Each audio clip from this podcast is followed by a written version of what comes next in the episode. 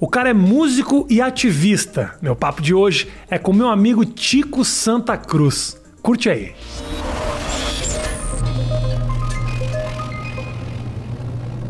Tico, até que enfim, brother. Até que enfim. Porra, tô tentando isso faz um tempo já. A gente já teve algumas tentativas, mas Muitas dessa vez. tentativas. Foi. Vou te falar uma coisa. Eu não tô vendo mais notícia, brother. Pá, eu enchi o saco. Tomei uma decisão que, assim, eu vejo um jornal da Globo a cada dois dias, porque tava me fazendo um mal filho da puta, cara, pra cabeça. Eu vejo que você se informa muito, você tá muito por dentro de tudo. Isso não te enlouquece, cara? É, cara, essa decisão que você tomou é uma decisão bastante importante para a saúde mental. Pra saúde mental minha total. Eu acho que a saúde mental do brasileiro ela, tá, ela já vem sendo colocada à prova a vida inteira. Mas nesse momento a gente está passando por um processo por conta da pandemia que eu acho que potencializa sei lá quantos milhões, entendeu? E essa superexposição a fatos que são muito dolorosos, angustiantes, que geram ansiedade, etc., é, é, não, é, não faz bem para as pessoas. Eu entrei num processo de depressão no início desse ano. Eu sou uma pessoa hiperativa, eu faço exercício pra caramba, nado, gosto de academia, etc. Eu tava deitado na cama, fudido, sem conseguir levantar, sem disposição, irritado, mal-humorado, que não é uma característica assim comum, né? Tem dias de mau humor, mas não Sim. frequente. E aí eu procurei minha terapeuta, conversei com ela, conversamos com o meu médico e a gente entendeu que era bom entrar com uma medicação para evitar que o aprofundamento da depressão. E você tá medicado até eu agora? tô medicado. Tô medicado porque existe uma questão, obviamente, na minha história de vida, que eu já trabalho é, a questão da saúde mental desde 2004. Então eu tive um período de depressão depois do falecimento do Rodrigo Neto, que era guitarrista do Detonautas, que faleceu lá no Rio. E aí eu fui medicado. E aí me lembrei que essa época foi uma época muito difícil e que me ajudou o medicamento, depois eu não usei mais. E aí perguntei para o meu médico, na época também era o mesmo médico, ele falou que eu poderia retornar com esse medicamento numa dose que ele recomendou e mudou totalmente a minha Ajudou a minha, bastante. né? é, mudou muito, porque aí eu levantei, voltei a, a nadar, voltei a fazer atividade física e tal. E aí, claro, eu tenho meu processo de autoconhecimento que me permite saber quando que eu posso me expor mais ou menos. Então tem tempos que eu fico mais ativo dentro da- das notícias e tem tempo que eu me afasto assim que nem você.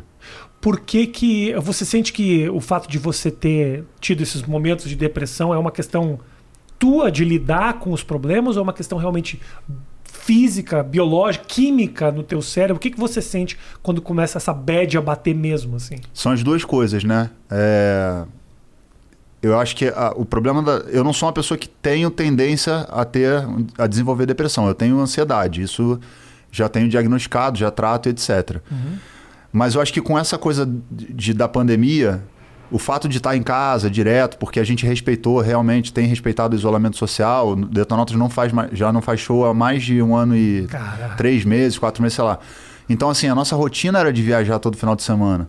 E você pegar uma pessoa que tem uma rotina de liberdade, né, de estar viajando o tempo inteiro, e enclausurar ela dentro de, de casa, é uma coisa que Pesa, que né? pesa. E aí, quimicamente, de alguma forma também, isso vai, vai, vai refletir no teu, na tua parte química. Né? Eu até estava conversando com a Carla Tiepo, que é uma neurocientista e tal, que de vez em quando ela faz umas salas legal no Clubhouse sobre neurociência, é uma pessoa séria. E aí ela falou que esse medicamento que eu tomo, na verdade, assim, a serotonina tá, ela tá sendo colocada no teu corpo. Esse medicamento ele impede que o seu corpo puxe é, a, serotonina toda e, e aí então ele, é, o seu corpo continua com a sero- serotonina ali, é como se fosse um bloqueador, vamos dizer assim. E aí você volta a, a- a ter a sua parte química equilibrada. Porque, é, porque o problema da, muitas vezes é uma, uma questão química mesmo, que tem que ser com intervenção de um medicamento através de um médico, obviamente. Né? Você está melhor. Tô bem. Ô, Tico, me fala uma coisa, onde é que surgiu a tua. Onde é que surgiu? Quem é o Tico? Quem é o Tico? Vamos supor aí 11 anos de idade. O que estaria fazendo o Tico nesse momento? Com 11 anos. 11 anos eu tava. Eu tava começando. Eu gostava de jogar futebol. Jogava futebol direto. Tem uma Uhum. Clube, de uma- clubinho e Eu tenho uma história É. surreal. Que eu jogava futebol. eu- o meu pai. é, eu morava na Lagoa, no Rio de Janeiro, que é um bairro nobre. Uhum. E era perto do clube do Flamengo. E eu adorava jogar futebol. Só que meu pai é vascaíno. Então meu pai me dava tudo do Vasco, uniforme Tá. do Vasco e tal, não sei o quê. Aí um dia ele mandou, me matriculou na escolinha do Flamengo. Do Flamengo? Do Flamengo, porque era o clube que tinha perto. Tá, porque tá o bom. Vasco era lá em São Januário, era longe pra caramba. É, longe pra caralho. Assim, E aí, beleza. Só que nem meu pai nem minha mãe foram me levar. Quem foi me levar foi a babá, que cuidava de mim na época. Né? Eu tinha babá, tinha motorista, eu tinha uma vida de luxo, né? Ok. De, alto, de alto padrão. Só que a babá também não, sabe, não tinha conhecimento, né? E eu fui vascaíno, meu pai vascaíno, meti a roupa do Vasco, né, brother? E fui pro Flamengo. Burro pra caralho. 11 anos, porra. Eu falei, ué, vou lá jogar futebol. É, essa é minha roupa do É, futebol. porra, botei a roupa do Vasco e fui pro Flamengo, sacou? E entrei, cara, no É. clube do Flamengo com a roupa do Vasco, com o uniforme completo do Vasco, meião. foi a última vez que isso aconteceu. Não, aí eu entrei, era uma criança, né? Entrei no, no- no- É. na escolinha, todo mundo vestido de Flamengo e eu de Vasco. Aí o professor chegou pra, pra, pra babá, né? Aí falou assim: olha, é, você não vai poder participar da aula porque você tá com o uniforme do, de outro clube. Você vai precisar comprar o uniforme do Flamengo, etc, etc, etc. Enfim, aí ela voltou. A gente voltou pra casa, eu não pude fazer a não aula. comprou, não. Achei que você tinha Não, na aí lojinha. Tive, tive que avisar. Ela foi informou meus pais e Aham. tal. Aí meus, meus pais falaram que loucura, né? O cara foi pro clube do Flamengo com a, com a roupa do Vasco. E aí compraram o uniforme, aí eu passei a fazer a escolinha com, com o uniforme do A Flamengo. babá nem devia saber pra onde que tava te levando. Imagina, eu tinha um hábito de.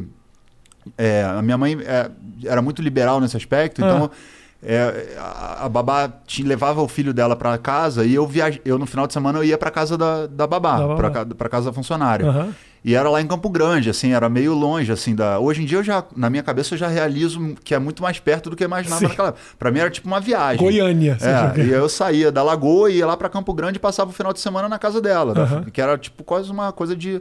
Aquela coisa de, de intimidade que você vai adquirindo, enfim. E eu saí desse dia vindo dessa, da casa dela, de Campo Grande, peguei o ônibus, eu andava de ônibus, de trem. Tipo, minha mãe era assim, vai, vai viver. Aham. E fui parar lá dentro do Flamengo com a roupa do, do time, do Vasco, né? E aí, pô. Mas você acha que a, você acha que esse convívio teu na casa da babá, final de semana, ajudou você a ter uma outra percepção da realidade? Você vivia numa realidade muito isolada, você era um menino rico. Sim. Isso te abriu os olhos, você É, lembra disso? não, assim, Eu era o re- de viver nessas duas realidades Essas duas realidades, pra mim, não, não. Nessa época, quando eu era mais novo, assim, quando eu tinha 7, 8 anos, etc., eu, eu sabia que existia uma diferença, mas eu não interpretava como alguma questão social ou política, eu não tinha essa percepção. O que mudou a minha percepção foi que depois desse período, meu pai e minha mãe se separam. E aí, quando meu pai e minha- minha mãe se separam, a nossa vida. Meu pai tem um prejuízo muito grande e aí perde eh, a condição financeira dele. E a gente começa a viver numa, numa região. Eu morava na Barra da Tijuca, me mudei para Barra da Tijuca e tinha uma vida num apartamento de alto padrão, mas num dado momento não tinha nem comida na geladeira. Então eu estava ali dentro de uma situação onde eu tinha um padrão de vida é, que eu morava num apartamento de frente para praia, no quatro quartos, etc., mas não tinha comida, porque começou a rolar um problema financeiro na família, etc. Até que um dia eu fui despejado da minha casa. Eu cheguei da escola, e na escola já tinha problema, porque naquela época podia chamar os alunos que não pagavam, né? Aham. Então todo final do mês era Luiz Guilherme, venha para fora da Ai, sala. me Um lembro disso. constrangimento. Eu me fudido. lembro disso. Pior é que eu me lembro. Eu estudava em escola particular também. A escolinha super básica, assim, era, era a primeira etapa das escolas particulares. Minha família não necessariamente tinha tanta grana, mas eu me lembro dessa humilhação É, de era- depois foi proibido, né? chamado. Ah, é, eu não sabia. Depois foi disso. proibido, porque isso é um constrangimento absurdo para e traumático. Eu lembro disso. É traumático. E aí, tipo, num dado momento, já tava muito difícil quando a gente foi. Eu, eu voltei para casa, cheguei em casa, tava lacrada a casa, porque a gente foi despejado. Quer dizer, eu não tenho nada da minha infância, não tenho nada da- dessa época da minha infância. Eu fiz hipismo, que é um esporte de elite. Eu fui campeão estadual, fui vice-campeão brasileiro, me destacava no esporte e tal. Todos os meus prêmios, tudo que eu ganhei de futebol, de, de competição que eu adorava competir, ficou preso, travado nesse apartamento. Mas como assim trava com tudo que tá É dentro? porque você, quando meu pai começou a se separar da minha mãe e ele, e ele entrou num, num, num- problema financeiro, ele deixou de pagar o aluguel do apartamento e deixou de pagar as coisas no apartamento. Sim, agora quando eles lacram, eles não. não Aí tem- você só pode pegar depois que você paga o que você estava devendo, que é, é assim, é quando você é despejado, lacra-se tudo, tipo, fica, tudo que está dentro do apartamento ficou dentro do apartamento. Então eu não tenho nada da minha infância, eu não tenho foto, não tenho as escarapelas que eu ganhava do- dos cavalos, etc. E nessa época eu tinha um amigo meu que eu conheci no Marapendi, que era o clube de, onde eu fazia hipismo. A, a conheci inclusive numa situação onde eu fui racista com ele. E ele era o único negro que tinha dentro do clube. Era muito difícil ver um, um, uma, uma, pessoa preta fazendo hipismo, uhum. porque uhum. só os tratadores, os funcionários.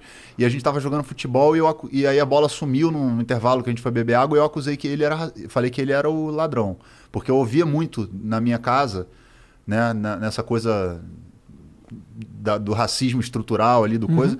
Minha mãe sempre falava, meu pai falava, depois eles mudaram de percepção, mas sempre falavam que preto era bandido, preto era ladrão e etc. Então, quando aconteceu essa, esse fato, eu apontei para ele. Falei, você foi o cara que roubou, para tu ver como é que essa parada é uma parada bizarra, né? E como foi isso? E como não foi ele, porque depois eu encontrei a bola, a gente quase caiu na porrada e tudo, porque eu acusei ele, falei que era ele, etc. E eu tenho um temperamento é, é, um pouco agressivo, agora hoje em dia mais, não tanto, mas Aí cheguei, aí a gente quase caiu na porrada e achamos a bola.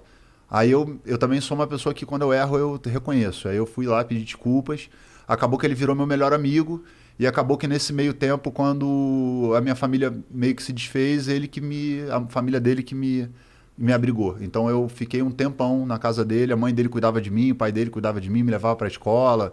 É, fazia as coisas que os meus pais que estavam passando por um momento difícil mentalmente, no relacionamento, financeiramente, não faziam. Então, nesse momento, eu conheço o Gabriel Pensador ali, dentro, convivendo na casa do, do Wagner e do Vinícius, que é o irmão dele mais velho. O Gabriel convivia ali, o MV Bill, aquela galera, papapá, papapá. E ali eu começo a ver que o o, existe uma diferença, a questão da raça, racial. Uhum. Aí os debates começam a acontecer naquela região e eu estava sempre junto com eles ouvindo.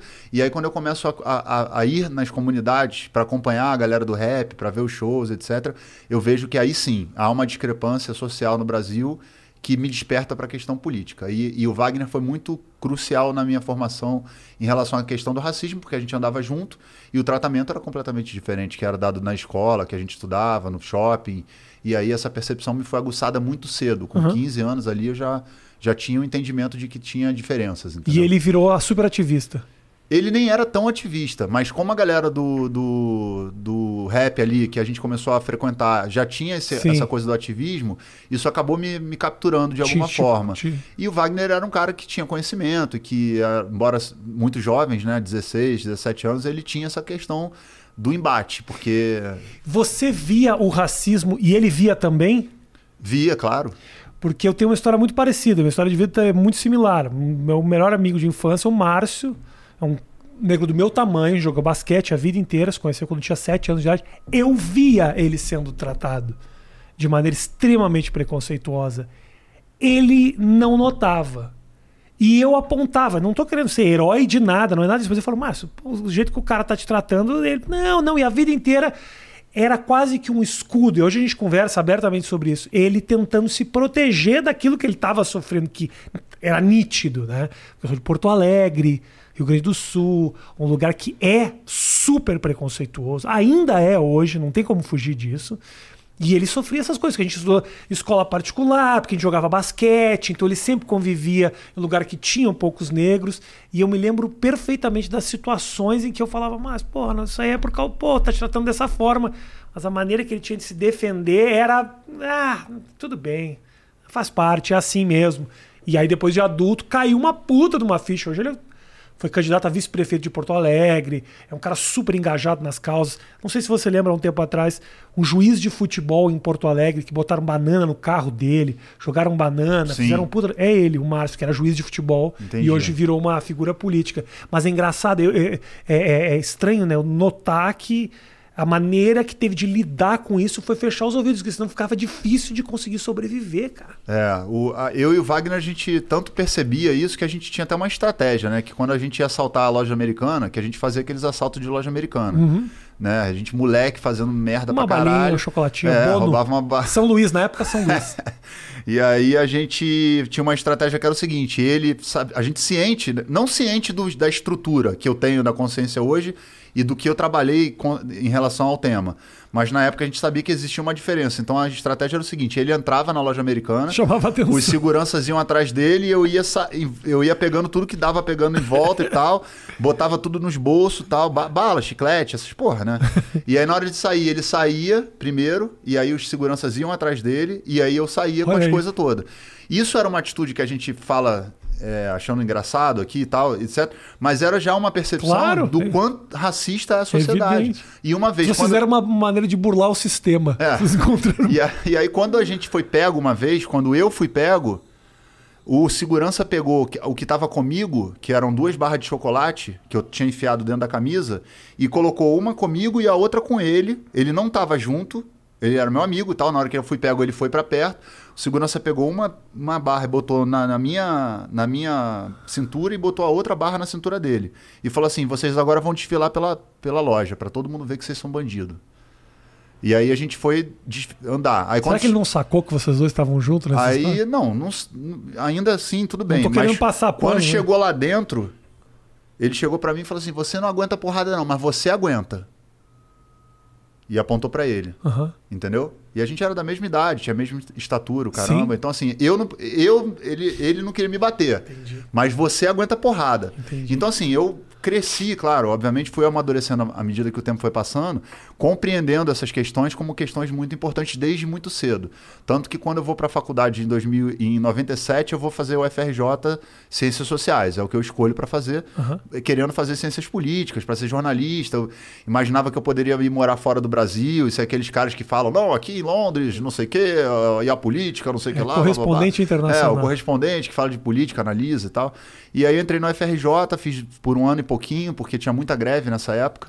É, a época do Fernando Henrique ali, que estava começando também uma tentativa de privatização da, da Petrobras, então era porrada todo, toda semana praticamente. E aí, num dado momento, eu meio que, tipo, ah, vou fazer outra parada da vida. Eu já tinha o Detonautas também, estava começando o Detonautas em 97. Junto com a faculdade, na É, comecei o, de, o Detonautas praticamente Quantos anos você tem. Tiago? Eu tenho 43. Você é de 78? Sou de 77, vou fazer 44 de setembro. Você é um ano mais, mais novo que eu. É mais ou menos na mesma época, É. exatamente. Faculdade eu também jogava basquete. Era, era louco, né? Dividir o teu amor com o que pode ser o futuro. Não era confuso pra você? Tipo, tô fazendo jornalismo, mas a banda começa a dar certo. Pra que, que eu continuo na faculdade? Será que é isso mesmo que eu quero? É um momento complicado, É, né? complicado. E assim, eu, eu sempre quis ser artista. Eu fiz teatro, eu fiz curso de cinema, etc. Mas eu não era uma- um cara que me destacava, porque eu tentava fazer os testes e não passava nunca. Aí, num dado momento, na internet, quando a internet começa em 96, ali em 97 eu entro, começo a usar o chat do, da Folha de São Paulo, que depois virou UOL. E aí, ali eu conheço os outros integrantes do Detonautas. Então, Ali, no ali eu chat? conheço. É, o Detonautas é a primeira banda do mundo a se formar na internet e ter um- um, Caralho, 96 isso, velho. 97. Pô, E aí a gente a primeira banda a se conhecer pela internet e ter um sucesso comercial, porque hoje em dia é comum, todo mundo se conhece pela internet, mas em 97 era aquela porra de, de escada, né? Aham. Que a gente fazia, Ah. tipo, é, vamos fazer, pegar aí, Eu ligava meia-noite, que era, eu só dava um um pulso. impulso. É.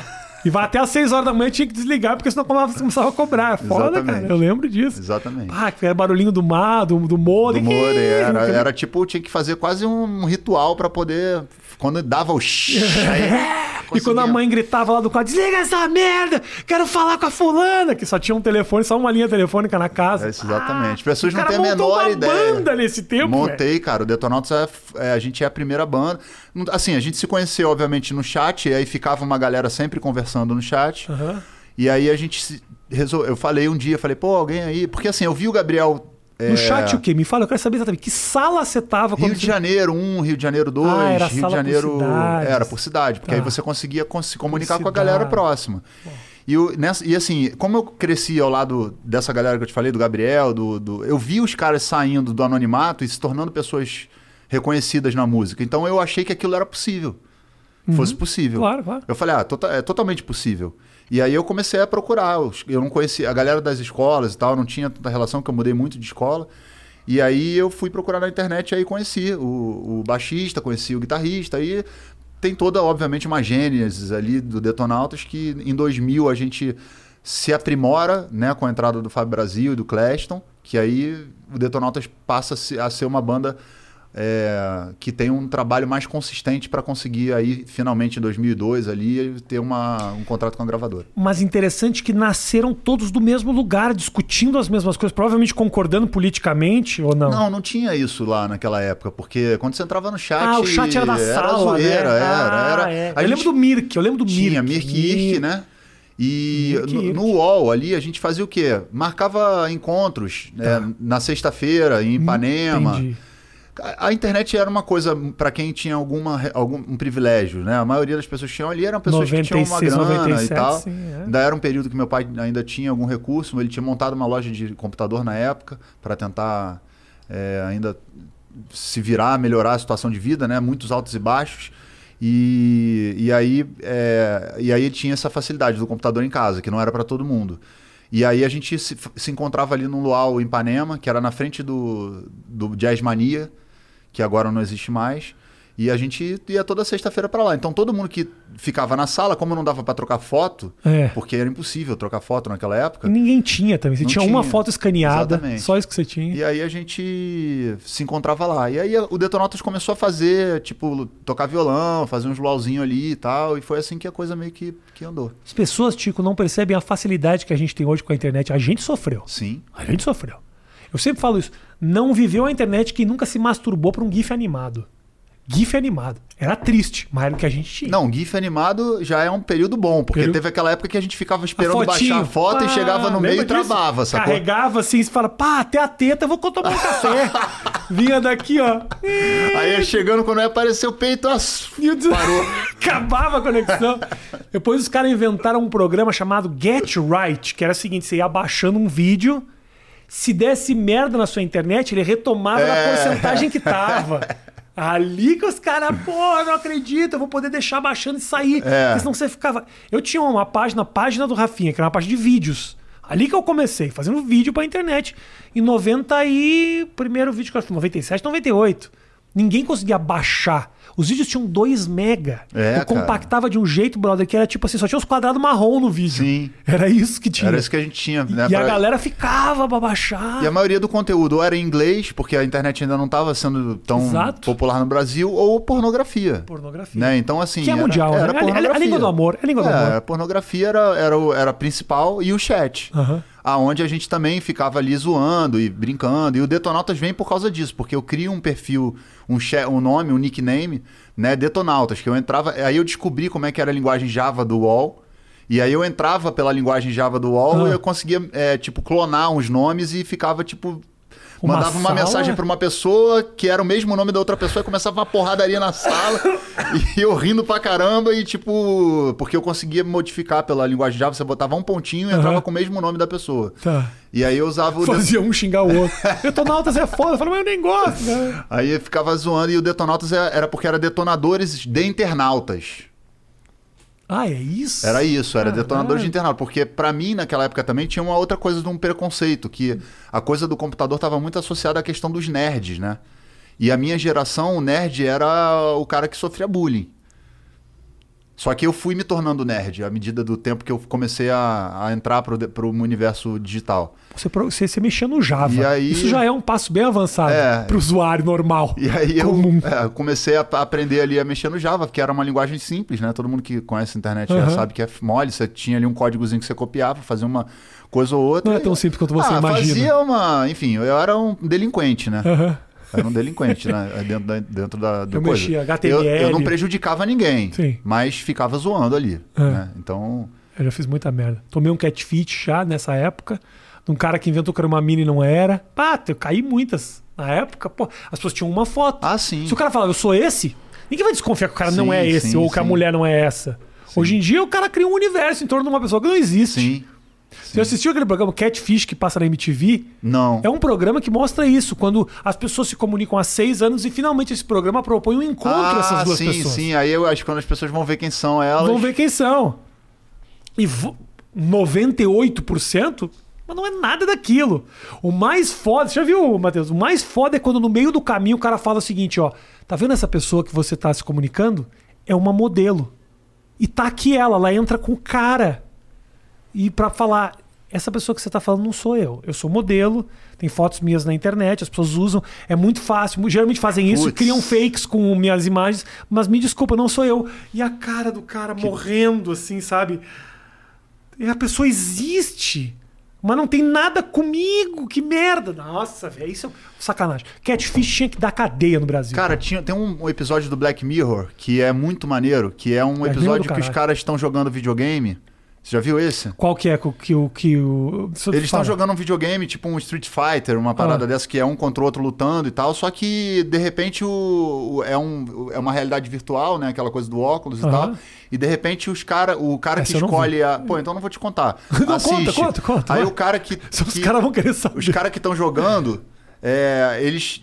Um é uma mulher e o outro é um homem. É aquela que escolhe a lutadora mulher e o outro cara é um Ah. homem. E aí eles param a luta e começam a ter uma relação dentro do jogo.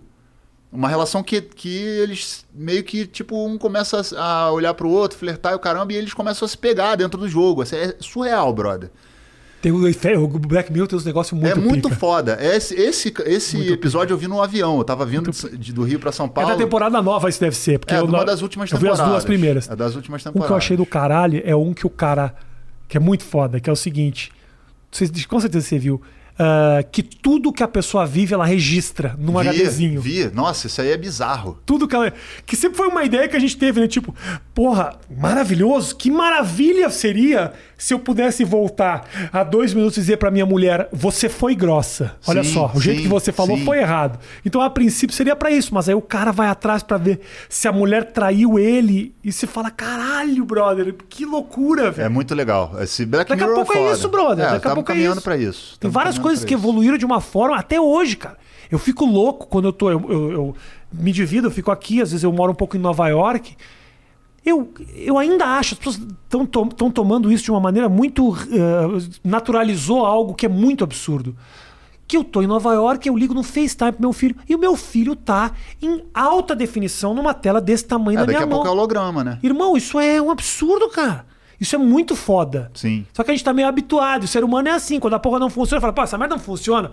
Irmão, dá cinco minutos que essa porra vai funcionar, você vai ver teu filho do outro lado do mundo, entendeu? É, isso a gente via nos desenhos animados da nossa geração, Os né? Jetsons que a gente via. Eu me lembro, na, tinha as Panteras, que tinha um cara que aparecia. Que elas estavam reunidas numa sala e tinha um cara que falava através da televisão com elas. Eu falava, será que vai ter um dia que você vai conseguir fazer uma transmissão pra uma sala só? Porra, hoje em dia os caras fazem cirurgia. É, você, no disso, me lembrou de uma coisa, de quando eu era bem molequinho, né? Que meu pai, naquela fase da, da lagoa ali, porque eu tenho a fase da lagoa, depois eu vou pra barra. O antes e depois da é, pobreza. É, e dessa coisa da. Não posso dizer pobreza, porque é classe média baixa ali, Sim. né? Que a gente. Numa, num lugar de classe média alta. Mas meu pai tinha um projetor que era uma coisa caríssima, né? Então lá no meu, no meu lugar onde, onde eu morava, ele reunia toda a garotada do prédio e exibia o, o- os episódios de Guerra nas Estrelas, que era uma coisa naquela época. Fazer um cineminha para particular. É, e aí eu, porra, me lembro que tem um episódio ali bem dos primórdios da Guerra nas Estrelas, que era Star Wars, né? Que era o holograma. E a gente está caminhando para um holograma daqui a pouco. Ah, Já existem shows hoje com hologramas. Mas daqui a pouco a gente vai estar vendo. Porra, eu sentado aqui holograma, você aí holograma e a gente batendo papo holograma. É louco, né? E, e é louco você imaginar que tem, tem certas coisas que a gente imaginava que evoluiriam muito e não evoluíram tanto. Por exemplo, a coisa da, dos jogos em realidade virtual, a gente já fala disso há muito tempo. Desde os anos 80 a gente fala isso. Que do caralho será o dia que você puder entrar um óculos e, e entrar naquela realidade. Mas até hoje a galera gosta de jogar na TV mesmo, jogar os, os Call of Duty e tal. Então parece que é uma tecnologia que vai ser vai dominar e não domina. O mercado ele é louco, porque não necessariamente você compra as coisas mais inovadoras. As pessoas se habituam com, com o uso. Eu sou meio pirado. Eu, eu, eu acho muito mais legal a indústria do game do que jogar especificamente. Sim. Eu não jogo tanto, mas eu acho.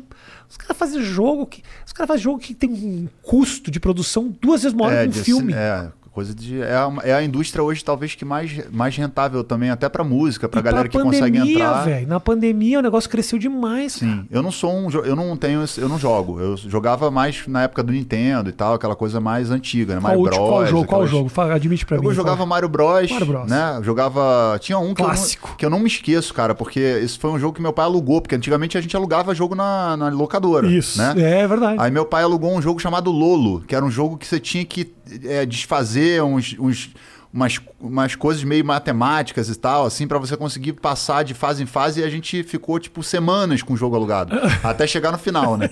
Pagou uma puta e aí multa. gastamos uma grana fodida, porque a multa era gigante, né? É. E eu gostava de jogar futebol, gostava alguns jogos. Agora, quando passou pra essa geração aí do, do Call of Duty, É, do GTA, se eu não consigo, cara, andar reto. A minha arma vai pra cima e pra cima. E aí me dá uma. Eu falo, ah, vai tomar no cu, jogar essa porra. larga essa porra. Cara, pra quem não sabe, teve uma época que a gente alugava filme, velho. Você alugava o filme e aí você pagava uma multa se você não tivesse rebobinado ele. Exatamente.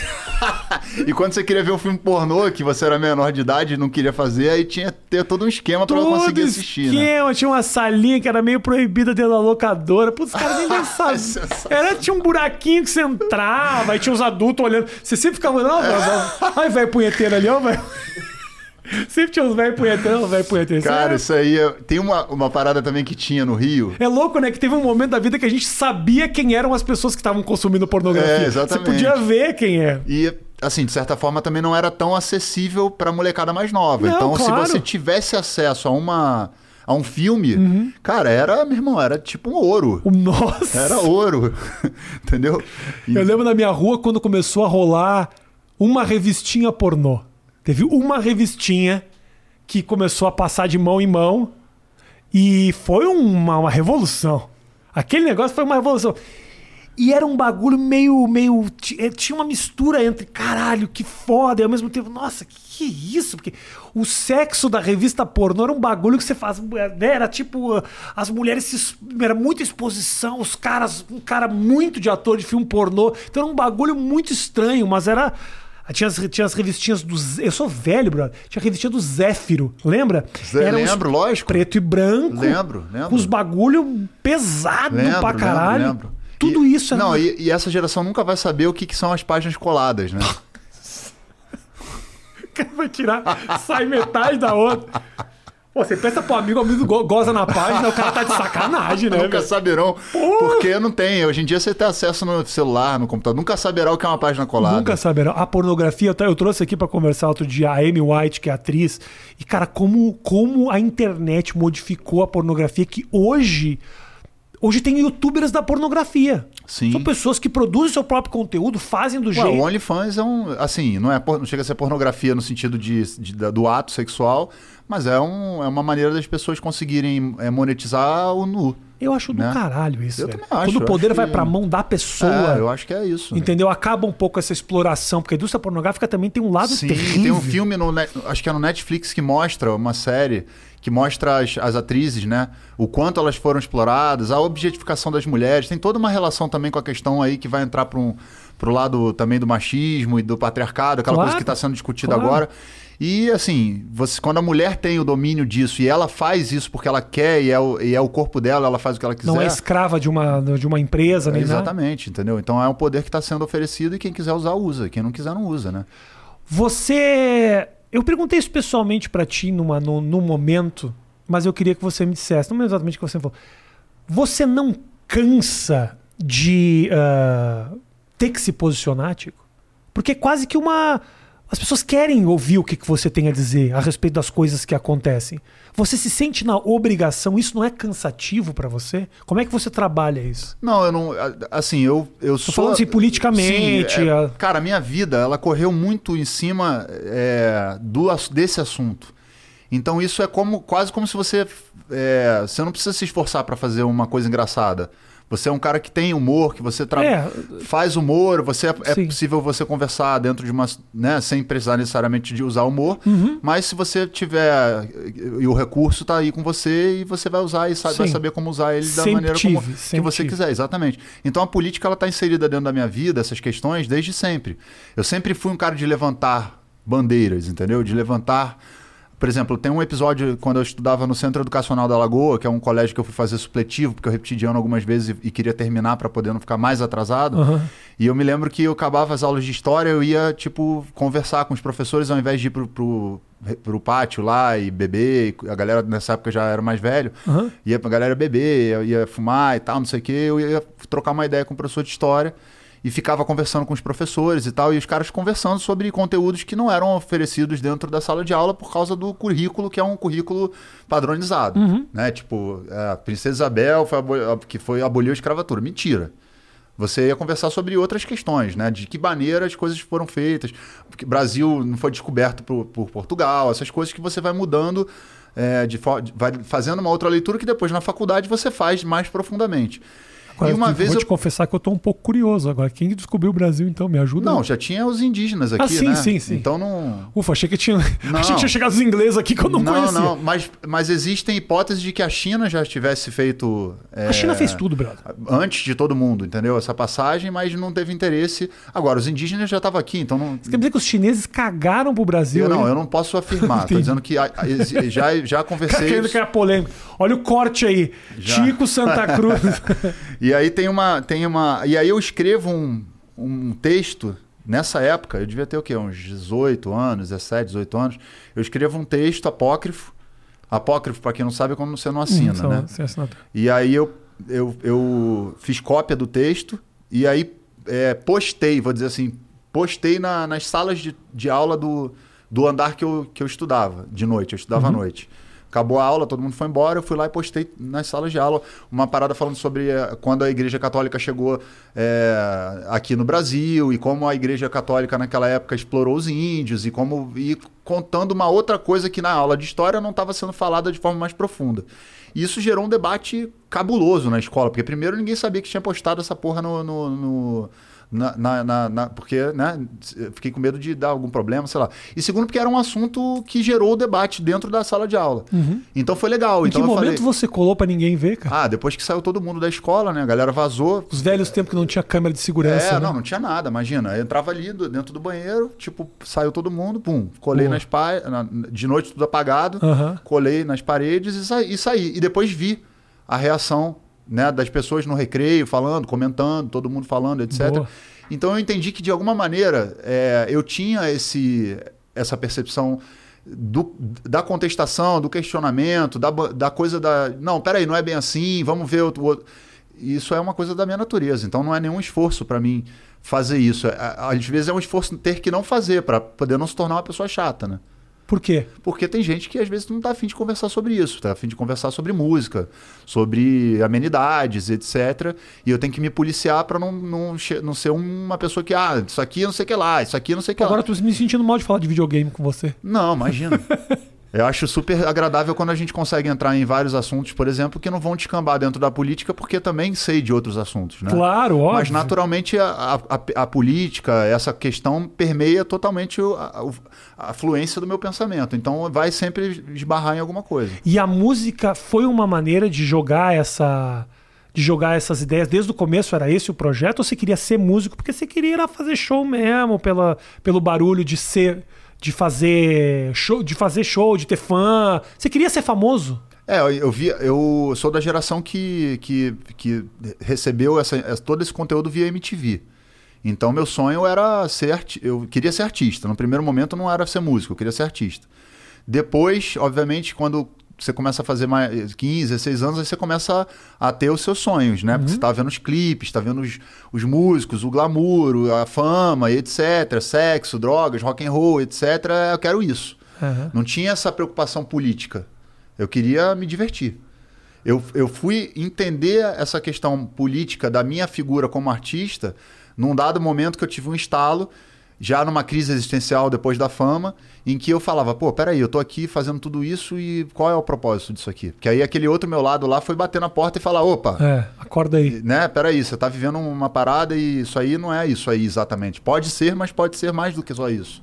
E aí eu desperto para essa questão que vai me levar, obviamente, a, a começar a utilizar é, os meios que eu tinha, shows e músicas, etc., para poder passar uma ideia. Não era tão profundo nem tão intenso, mas já existia. Uma semente E ali. depois que o Neto é, foi assassinado no Rio de Janeiro, o Rodrigo Neto, que foi assassinado em 2006. Aí isso aí, a minha indignação, a minha revolta se transforma nessa questão ser uma, uma das questões principais da minha vida. 2000 e quando Seis. foi? 2006. Lembra dessa virada, né? É, ali, é um, ali é uma virada mesmo, assim, de chave muito pesada, porque eu fiz contato com uma situação muito traumática de perder um meu melhor, que era um cara que era um dos meus melhores amigos, com quem eu compunha, ligava de noite, vamos fazer música, o caramba, e de repente a gente fez um festival que foi o Aporão do Rock, que era o sonho da gente fazer esse festival, que era um festival super alternativo, e o Detonautas tinha toda uma questão de, ah, Detonautas é banda comercial e tal, a gente fez um disco, um terceiro disco, que foi mais alternativo, conseguimos entrar no circuito que a gente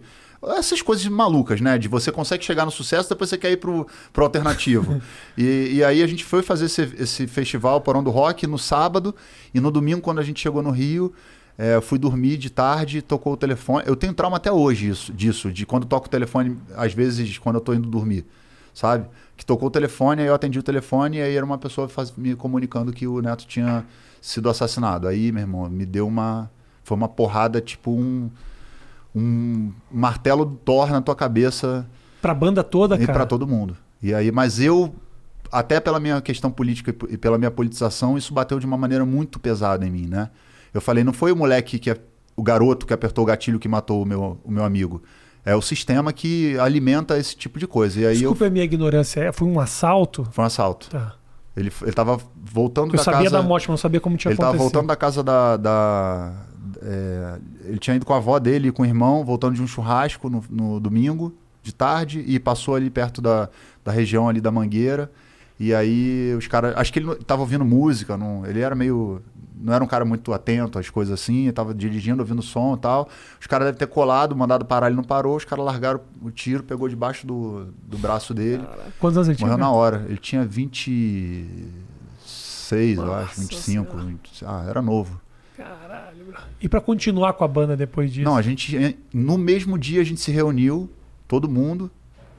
Eh, Depois de receber essa notícia, a gente se reuniu, todo mundo.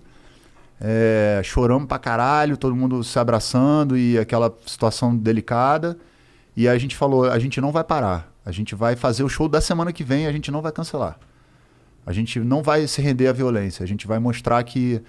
E a gente vai honrar o trabalho dele, porque eu tenho certeza que ele, que ele gostaria que a gente fizesse isso. E a gente foi no luto pra estrada e fomos viver o luto na estrada. Como foi esse primeiro show? Difícil pra caralho. Eu sonhava muito com ele, assim, o tempo todo. Era muito.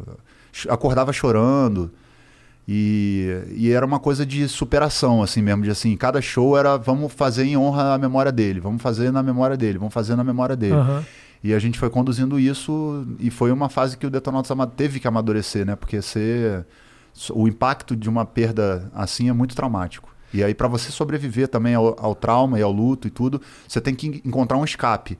O meu da indignação, da revolta, eu direcionei para tentar fazer uma, alguma mudança estrutural na sociedade, ainda que eu não veja. Então eu canalizei todo para essa questão política. Aham. né? Então aí eu fui para a porta da Alerj, comecei a fazer protesto lá na frente do, do Congresso Nacional. E era uma coisa que para as pessoas não tinha nenhum, nenhum sentido. Por exemplo, na Copa do Mundo de 2000 e... 2000 e... Qual foi a, a Copa do Mundo ali? 2006... Foi 2006 a Copa do Mundo.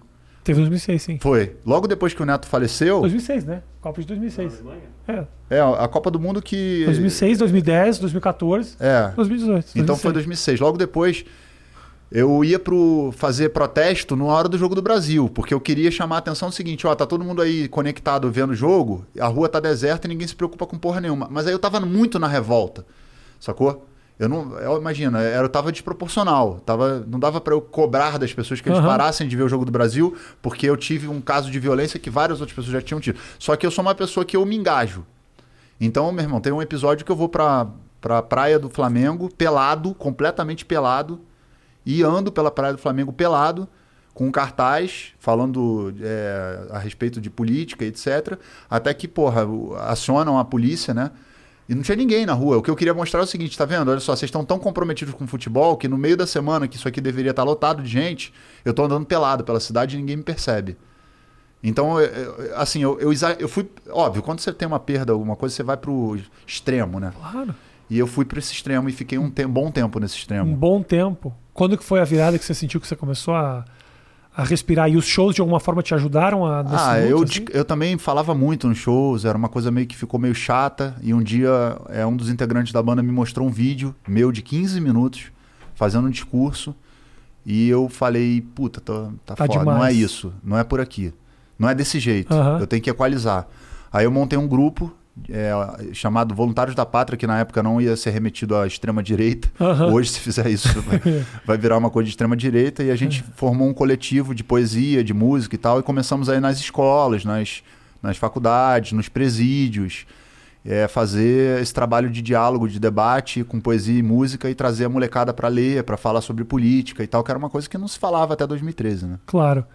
E eu acho que hoje, ah, quando falam no teu nome, já ligam à questão do protesto, da, da, da política. Posso estar enganado, mas ah, talvez até mais do que a própria música. Hoje você é um cara que, pelo menos assim, eu vejo muito através de rede social. Obviamente, Detonautas tem fã pra caralho. Mas você sente que esse teu engajamento ajudou, de alguma forma, no trabalho musical, no engajamento da turma que gosta do Detonautas? Você sente que de vez em quando a pessoa fala, pô, o Tico com essas músicas engajada, caralho, você poderia ser muito maior por não fazer isso? Poderia ser muito maior por não fazer isso. Você muito maior. Financeiramente, a marca. Você já teve. Você já, se, você já se pegou nesse dilema? Não, eu nunca me peguei nesse dilema. Mas hoje, obviamente, eu sei equalizar. Eu sou muito. Hoje, com, com a idade que eu tenho, eu tenho maturidade para equalizar, saber a forma de falar. Mas naquela época era uma. A minha metralhadora cheia de mágoas do Cazuza.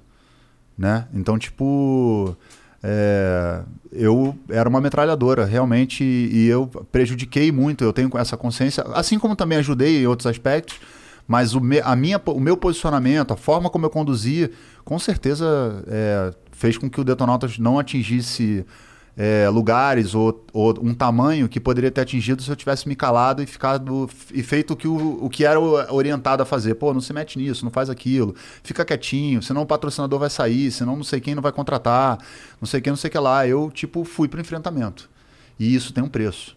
E você, se, você lembra de algum momento em que você perdeu algo por causa disso? Lembro, claro. Algum exemplo? Me dá um exemplo que, tipo, era um patrocinador que pediu alguma coisa pra você, um show que não te chamou por causa de tal coisa. Não, na época do impeachment, de 2014 pra frente, eu só tomei um, o Detonautas tomou um boicote, uma censura. Eu tô escrevendo um livro pra contar isso porque eu tenho documentado isso, é, que as pessoas não têm a menor ideia, cara. Eu tive que vender uma casa minha. Eu saí, eu, eu tinha conseguido um patrimônio e vendi uma casa porque eu não, não conseguia mais manter a, a estrutura que eu tinha conquistado, porque o boicote era financeiro. Os caras estavam tentando me estrangular financeiramente. Então, como é que é isso? Não, não toca mais na rádio, não chama mais para o evento, não toca mais no festival, não faz mais nada e foi estrangulando. Só que eu tenho outros, outras formas de, de sobreviver. Aham. Eu consegui, né?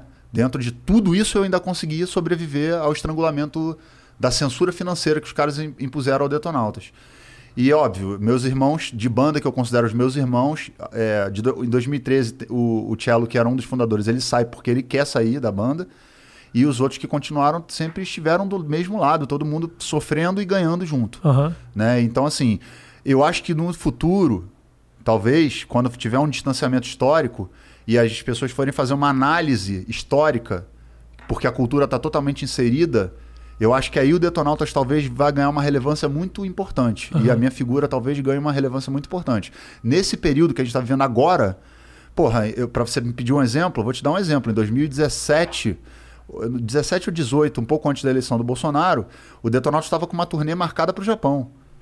Com visto, que é caro pra caralho, visto pro Japão, passagem comprada, e um cara que era de uma comunidade brasileira no Japão, que tinha uma página meia boca, não tinha nada, ele entrou numa de querer boicotar o nosso show e começou a atacar.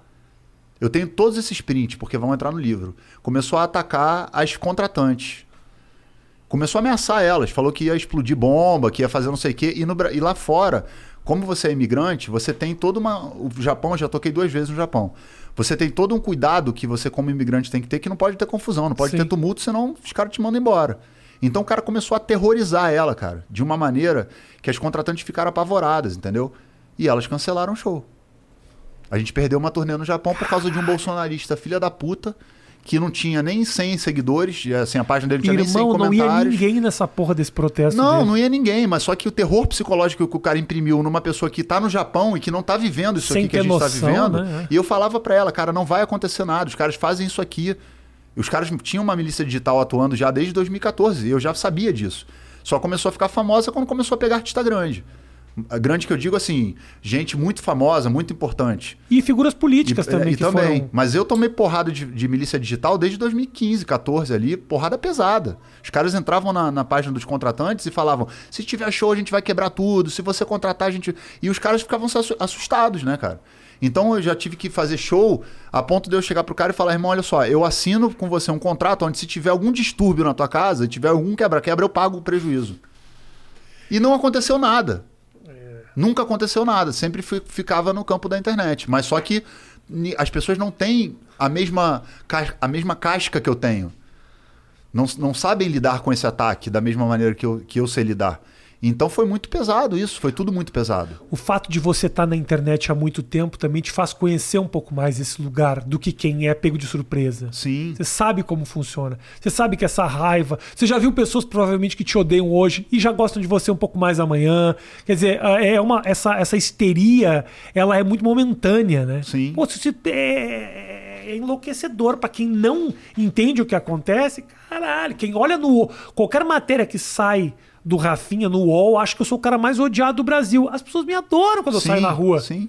E aí, sim. como é que vai fazer? É, agora, quem não. Assim, eu tô te contando uma coisa aqui que. Não, você eu passou vou por coisa escrever, muito pior, Eu vou de escrever no livro, né? Que eu, tenho, eu vou documentar, porque não é. Existem outras questões muito mais profundas e muito mais graves também, de ameaça, de coisas Você que sofreu são ameaça de morte, Muito, porra. Meu filho tá aqui, ele sabe o, o quanto a gente sofreu em relação a essas questões, o quanto a gente teve que se, se, se proteger de coisas absurdas, sacou? Então, assim, as pessoas As não coisas que têm realmente te deram medo menor mesmo? ideia. Coisas que te deram medo, tipo, você achou que realmente poderia, tua segurança tá em risco? Cara, é, a minha segurança tanto ficou em risco que eu fui chamado pelo Ministério da, dos Direitos Humanos na época.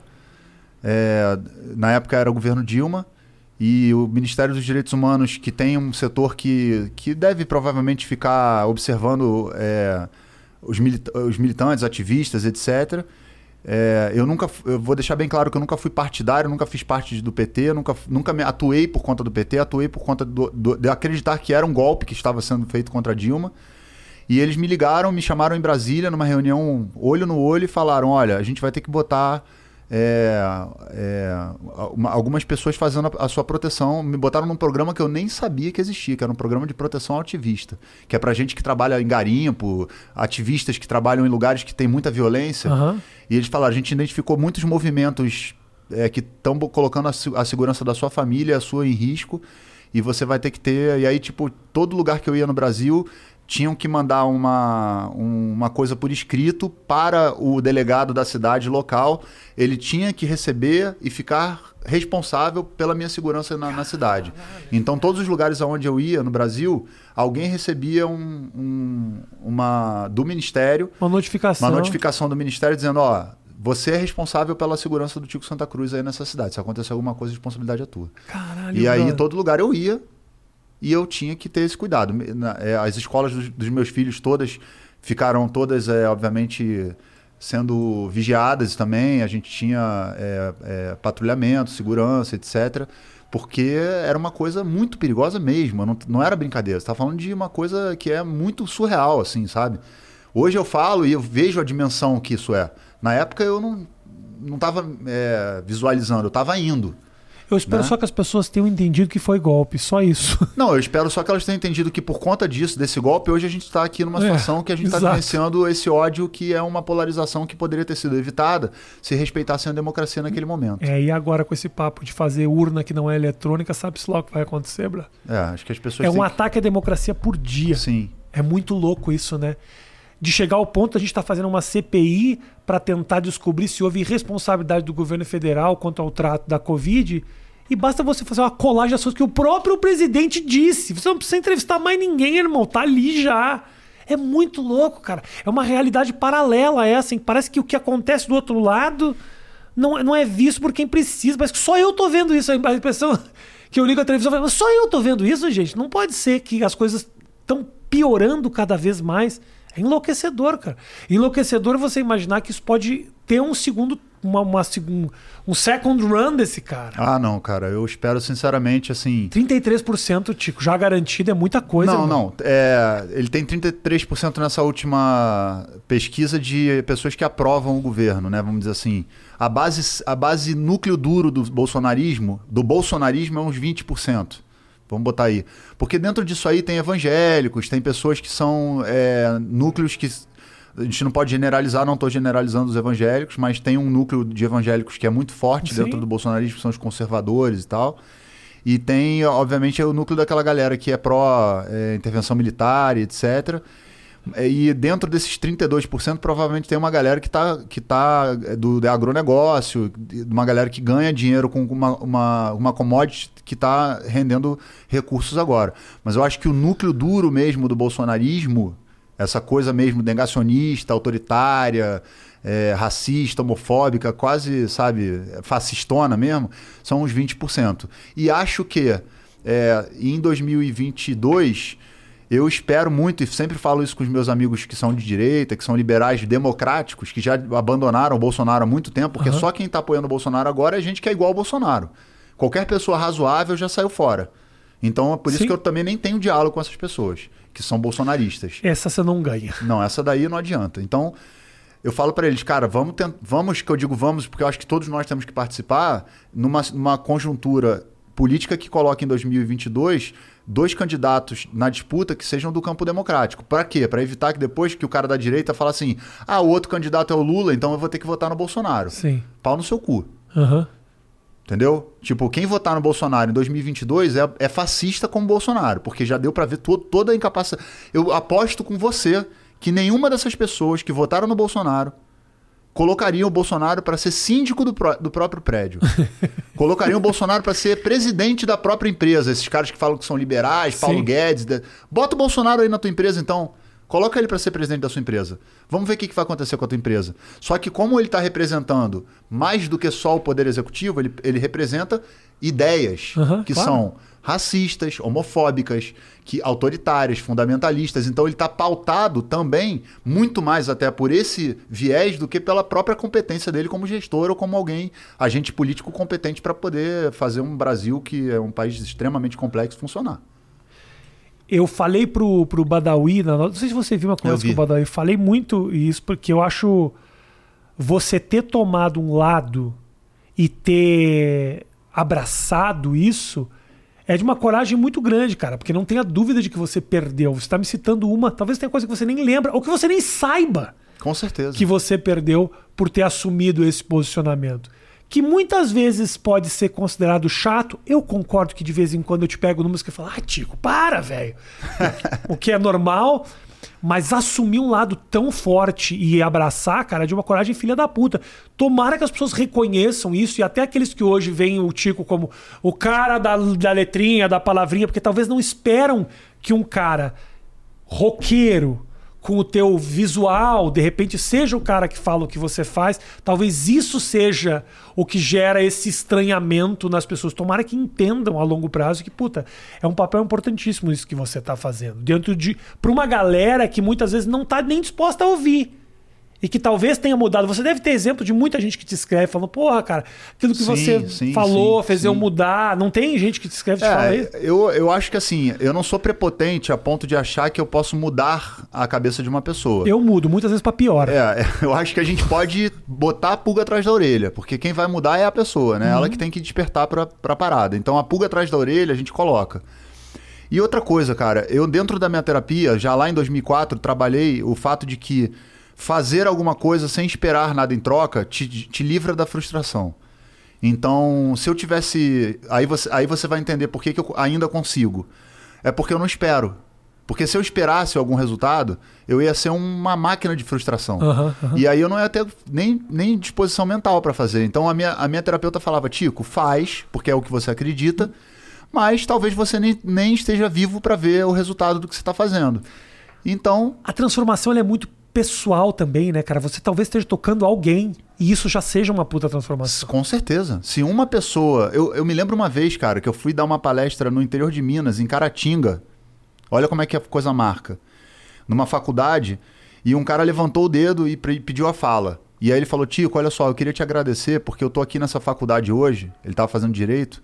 Eu tô aqui nessa faculdade hoje porque foi um livro que você indicou no programa do Serginho Grosman, no Altas Horas, que eu peguei pra ler e ali despertou uma parada em mim. É o que eu te falo, você bota a pulga atrás da orelha. aham. Despertou a parada em mim e hoje eu tô aqui fazendo direito e quero me formar e quero. Entendeu? Então eu acho que talvez assim, muitas coisas aconteçam que a gente também não sabe de bom na vida das pessoas, que talvez foram influenciadas pela essa pulga atrás da orelha, e que eu acho que é isso, entendeu, cara? Então eu não vou ficar esperando que o resultado apareça agora, porque senão eu vou me frustrar. Mas eu, quando eu vou dormir na minha cama, eu, eu vou dormir assim, porra, a minha parte do que eu entendo, do que é a minha verdade, eu tô fazendo. Se vai dar certo ou se vai acontecer num tempo em que eu vou estar vivo para ver, não vou ficar esperando, porque senão eu vou, vou enlouquecer, entendeu? E talvez se você tivesse se rendido em algum momento às pressões que você sofreu, esse travesseiro seria mais pesado hoje em dia. E né? não seria eu, né? Eu acho que eu sou eu, eu sou o Tico Santa Cruz, eu sou essa pessoa que as pessoas estão vendo que está aqui conversando com você, porque eu fui uma pessoa que identifiquei essas questões em mim. Agora, óbvio, Rafinha, eu- hoje eu sou uma pessoa equalizada. Do ponto de vista seguinte, eu entendo a, a- como eu posso falar e de que forma. Então eu acho que isso me dá uma vantagem. De eu saber o momento certo de falar, de eu saber qual- quando eu não devo falar, de eu saber a briga que eu devo comprar, qual que eu não vou comprar. Então, antigamente eu entrava em qualquer briga. Pô, a primeira porrada que tava ali, eu tava junto. Tava no meio. Entendeu? Hoje em dia eu falo, porra, essa porrada aqui eu não vou entrar. É. Entendeu? Eu não- essa aqui vale a pena entrar, essa aqui eu tenho que entrar. Essa aqui não dá pra você se omitir. Essa daqui, ah, alguém entra, que já tem gente aí já falando Tá. sobre isso. Então, hoje em dia eu, eu equalizo isso de maneira que eu acho que as pessoas também começaram a perceber que aquele Tico Santa Cruz, que talvez fosse mais reativo lá atrás, hoje é um cara que dialoga melhor, que fala melhor, que se, se pauta e se coloca de uma forma mais adequada, vamos dizer assim, do ponto de vista dessa equalização do tom, da voz, da forma, etc. Hoje, o Tico equilibrado e fazendo as decisões corretas, ele entraria na fazenda de novo, Tico? Cara, eu entrei na Fazenda naquela Quero que época. você me conte, pra gente acabar o nosso papo, eu quero saber. Fazenda, de onde surgiu isso? Foi algo absolutamente inesperado pra É, mim. então. Talvez tenha sido uma, uma experiência maravilhosa, mas quando eu olhei Tico, é mesmo Tico, olha que legal, interessante. É, a Fazenda foi, por exemplo, uma fase da minha vida, já por conta das questões dos meus posicionamentos, etc., que eu já estava passando por uma dificuldade financeira Era aquele real. momento, que ano era isso? Ali é 2010. Então eu já vinha começando a sofrer com a parte financeira. Uhum. E eu tenho um trauma de infância por causa dessa coisa que eu te contei, que eu fui Sim, despejado. claro, né? claro. Então isso é uma parada que eu falei que eu não quero pra minha família de jeito nenhum. Então Nem que eu tenha aqui eu vou trabalhar de todo custo pra Uhum. conseguir manter minha- meus filhos e a minha família sempre resguardados financeiramente, minimamente pra terem dignidade e não passarem por isso.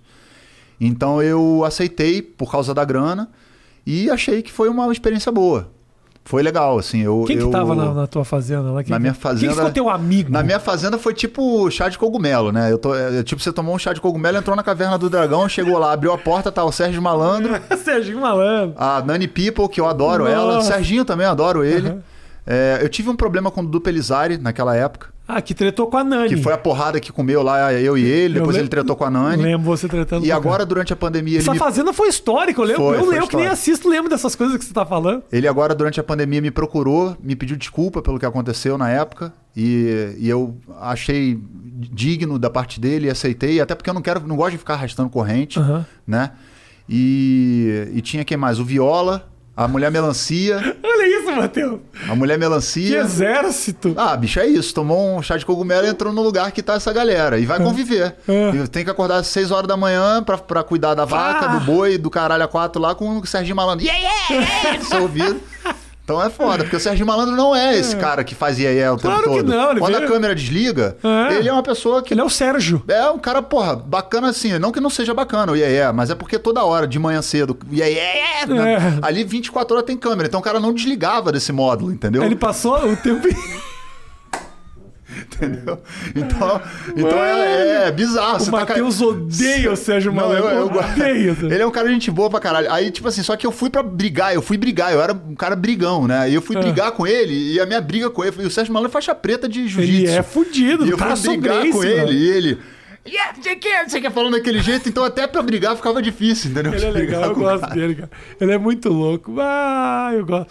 Não, porra, que experiência dividir a Foi, casa. foi- cara. foi uma puta experiência. Agora, mexer. me- a, a gente acha que não, mas quando a gente entra num reality, Ah.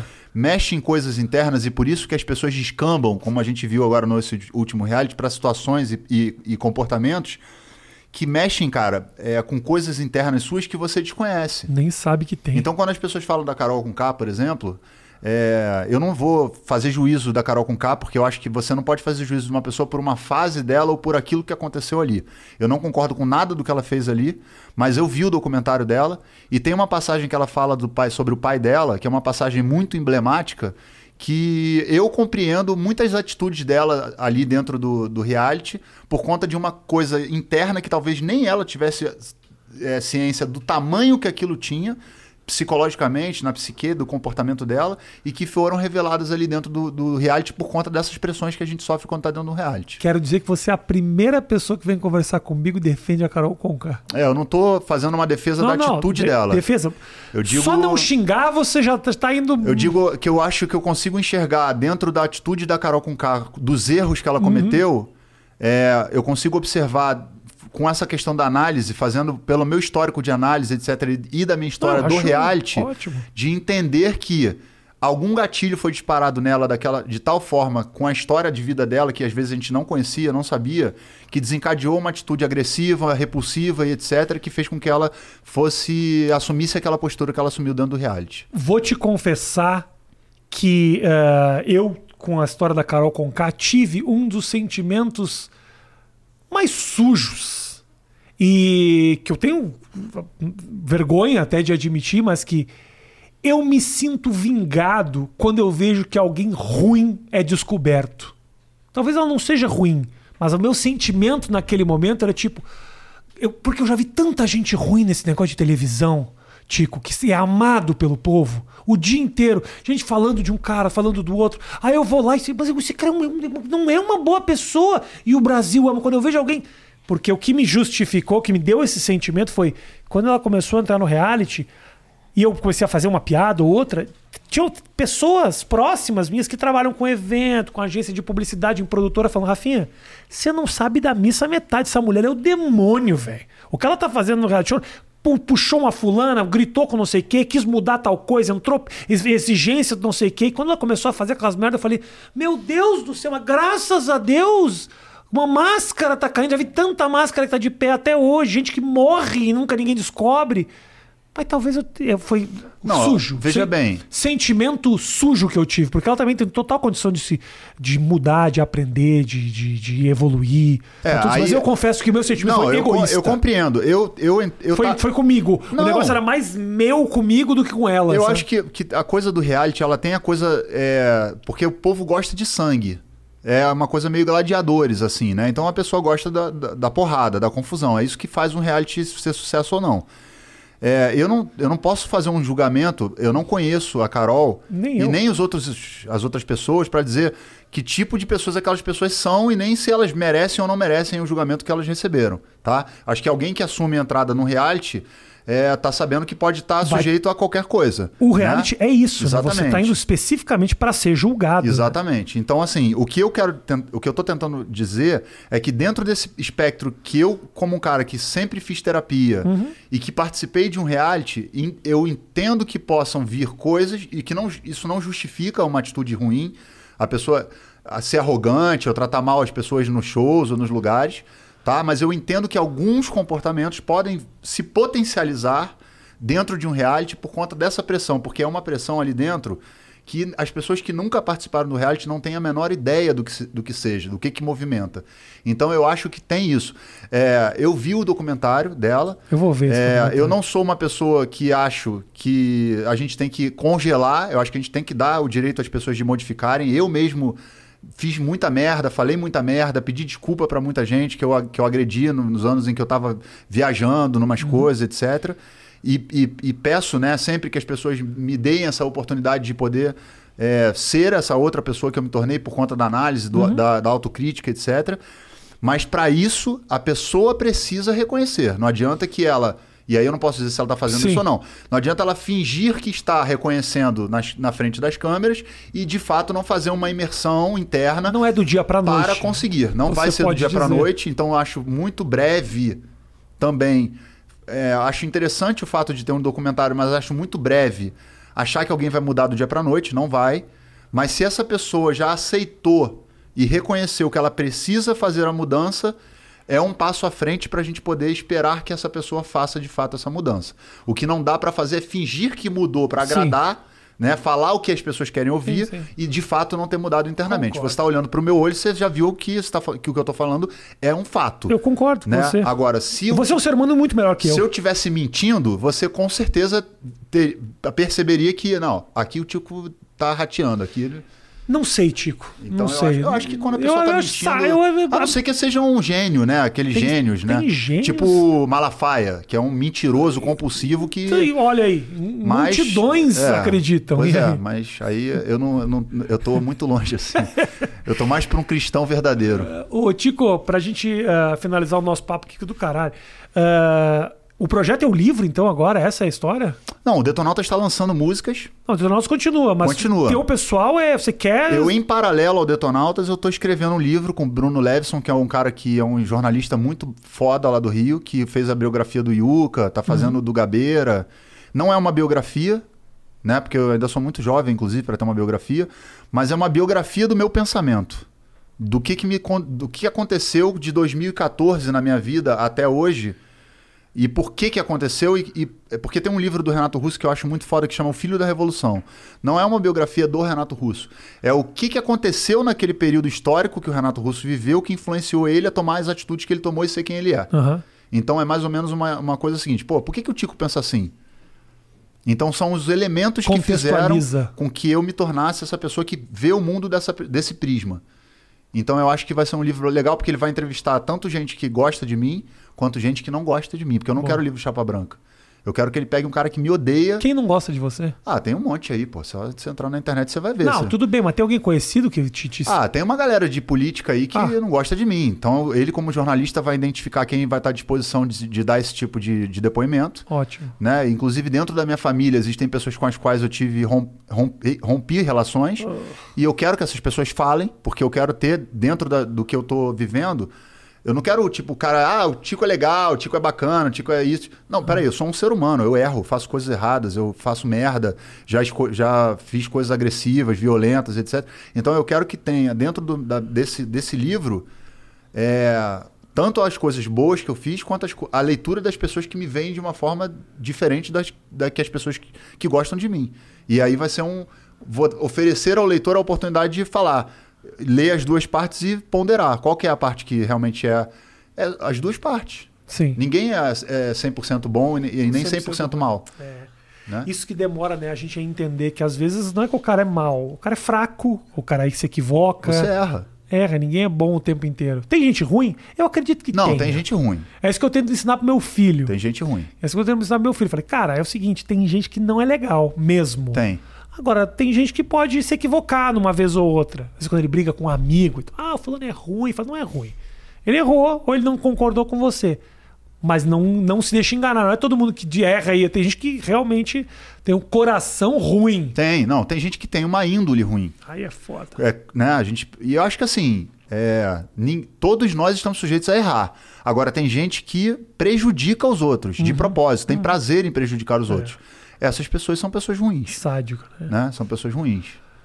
Obrigado, meu irmão. Eu que agradeço. Do caralho. Foi ótimo. Sabia que a gente ia ter um papo Porra, maneiro pra do caramba. caralho. Você tá. Hoje, as tuas redes mais fortes é o Instagram? O que, que, que é o teu mais forte agora? Não, o Facebook, eu tenho Facebook. muito seguidor, Ah, mas o Facebook, tá Facebook. saindo já, né? Não- Facebook ninguém entra. É, Ah, é, o Instagram tá crescendo muito agora, é, nesses últimos. é, me- agora, depois desses dias aí que eu vim fazer essas agendas aqui que foram muito legais. E eu, mas eu tenho me dedicado muito ao Clubhouse. Clubhouse, né? Porque o Tipo, Clubhouse é isso aqui. é. Mas tá caindo, cara. Eu entrei outro dia. Mas agora abriu o Android, né? Para Android. Android é 95% das Ah, pessoas do ok, Brasil. ok. Então, acho que é uma rede que vale a pena investir. Pelo menos para mim, porque ali eu tô ao vivo. Eu gostei do Clubhouse. É E mais, é mais consigo- difícil de, de descontextualizar. É. Você se expressa melhor. Eu acho, O é Twitter mais são fácil. 240 caracteres. As pessoas pegam suas frases do jeito que elas quiserem. Ali dentro não, não, não vi nenhum escândalo que nasceu a partir do Clubhouse. Me parece um ambiente ainda um pouco livre, assim. É, e, e acho que ali também, pelo fato de ser ao vivo, né? Ou você sabe ou não sabe. Exato. Não dá para você ficar postando coisa que a tua agência É, pro- produ- o produziu. Google te ensinou. Ou você está ali e está embasado, ou você vai tomar uma pernada e vai cair na frente de todo mundo. Show Então, de bola. É isso, mas também dá para aprender muito. Essa parada que eu aprendi com a Carla Tiepo, por exemplo, foi isso. Eu, então é uma rede que eu, que eu recomendo é. as pessoas a, a conhecerem. Galera, obrigado pelo carinho de todos vocês. Você que ouviu o nosso papo através do nosso Spotify, não viu a minha cabeleira ridícula. Isso é implante capilar, porque eu não tenho autoestima do Tico que ficou careca e não, tatuou eu, a cabeça. Eu fiz um, um Ó, implante... Eu queria ser assim, mas eu não tenho essa autoestima, porque ele fica bonito careca. Eu pareço que eu sobrevivi a Chernobyl. É, então não dá. Beijo grande para vocês, até a próxima. Tchau.